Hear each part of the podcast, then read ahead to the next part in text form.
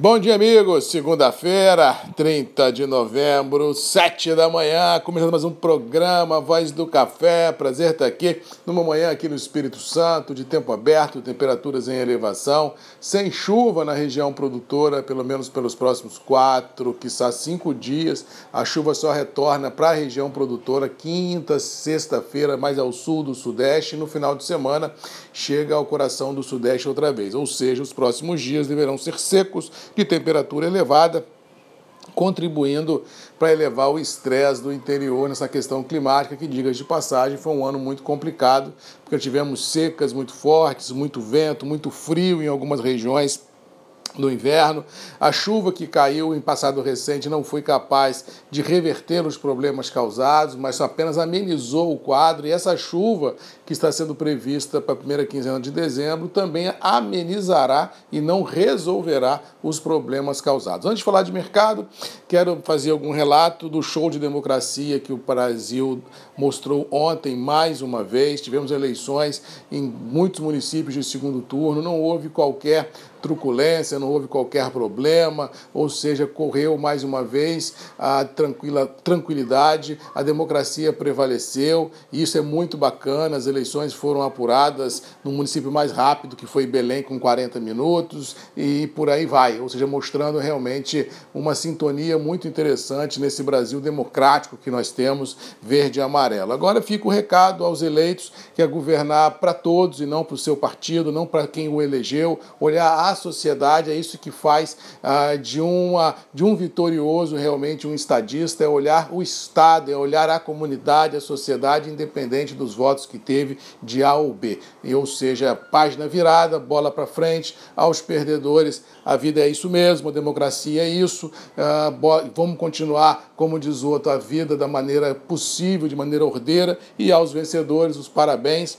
Volto a frisar, ter uma visão de Estado e não de governo é importante nesse Brasil com tantos, tantos desafios que nós temos por enfrentar na questão social, na questão do emprego na questão do meio ambiente. Realmente a gente precisa ter um olhar macro para a gente realmente colocar os nossos municípios, o nosso estado e esse Brasil ah, outra vez nos trilhos. Com relação aos mercados, a semana começa no mercado financeiro sem grandes novidades, nem houve nenhum fato na geopolítica global no final de semana que validasse uma mudança ah, de bom humor ah, que nós estamos vivendo nos últimos dias. A cada dia que passa, todos os, entre aspas, apelos que o Donald Trump tem feito nos Estados Unidos, juridicamente falando, tem caído por terra, ou seja, é carta fora do baralho, é só esperar o bom senso do Trump de passar o comando da nação ao Joe Biden para que a gente possa ter um 21 e anos à frente, com certeza tranquilos, de mercados é, bombando, que a gente possa gerar emprego e renda a todos. O que preocupa é a pandemia que realmente assola tudo e todos, principalmente na Europa e nos Estados Unidos, ah, deixando as economias meio que em frangalhos, ou seja, ah, o mundo que fez auxílios emergenciais e que fez os estímulos fiscais baseados em endividamento fiscal precisa que a economia volte a imperar para que a gente possa tapar esse buraco e assim termos tranquilidade para enfrentar os desafios pela frente. Enquanto a pandemia não for controlada, dificilmente a economia terá força nas próprias pernas para tocar o barco à frente. Mas vamos torcer para que 2021 chegue de forma rápida, com o pé direito, para que a gente possa sepultar de vez todos esses traumas que nós tivemos em 2020. Com relação ao mercado cafeiro, a semana começa recheada de emoções. Na sexta-feira o mercado foi pego de surpresa com uma grande alta nos terminais. Realmente nem o mais otimista otimista esperava 700 pontos de alta na sexta-feira, mas esse movimento forte foram, foram buy stops ah, acionados em alguns níveis em Nova York e a percepção de que realmente ano que vem a gente pode ter problemas muito complicados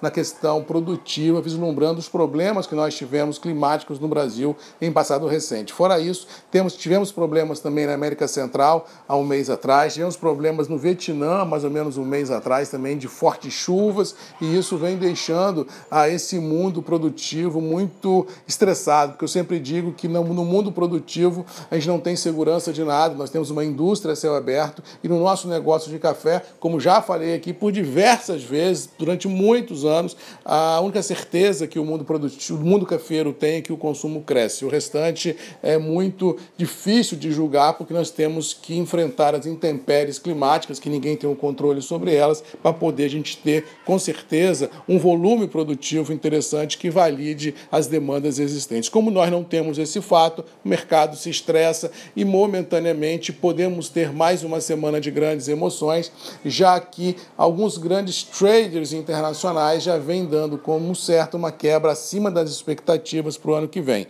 Se essa pegada continuar, podemos ter realização de lucros um pouco aqui, um pouco acolá, mas no médio prazo, olhando o viés do mercado, é inegável dizer que o mercado tem uma pegada positiva e que pode indicar bons ventos à frente. Mas lembrando que a formação de preços não é só bolsa, a formação de preços tem ainda um elo entre demanda e um elo entre dólar, ou seja, temos que conjugar esses três elos para a gente validar um aumento de preços do café em reais de forma forte e de forma sustentada. Não adianta a bolsa estilingar se o dólar cair, não adianta a bolsa estilingar se o consumo não pegar, ou seja, temos que conjugar esses três fatores para que a gente possa ter realmente preços firmes, viés positivo e demandas e esperanças no radar. Mas no todo, é inegável dizer que o mercado do café vai terminando o ano com pouca liquidez no mercado interno, mas com perspectivas de preços interessantes em 21 e que o mercado por si só é bastante firme. No mais, vamos ficando por aqui, desejando a todos uma boa segunda-feira, uma boa semana, que Deus nos abençoe,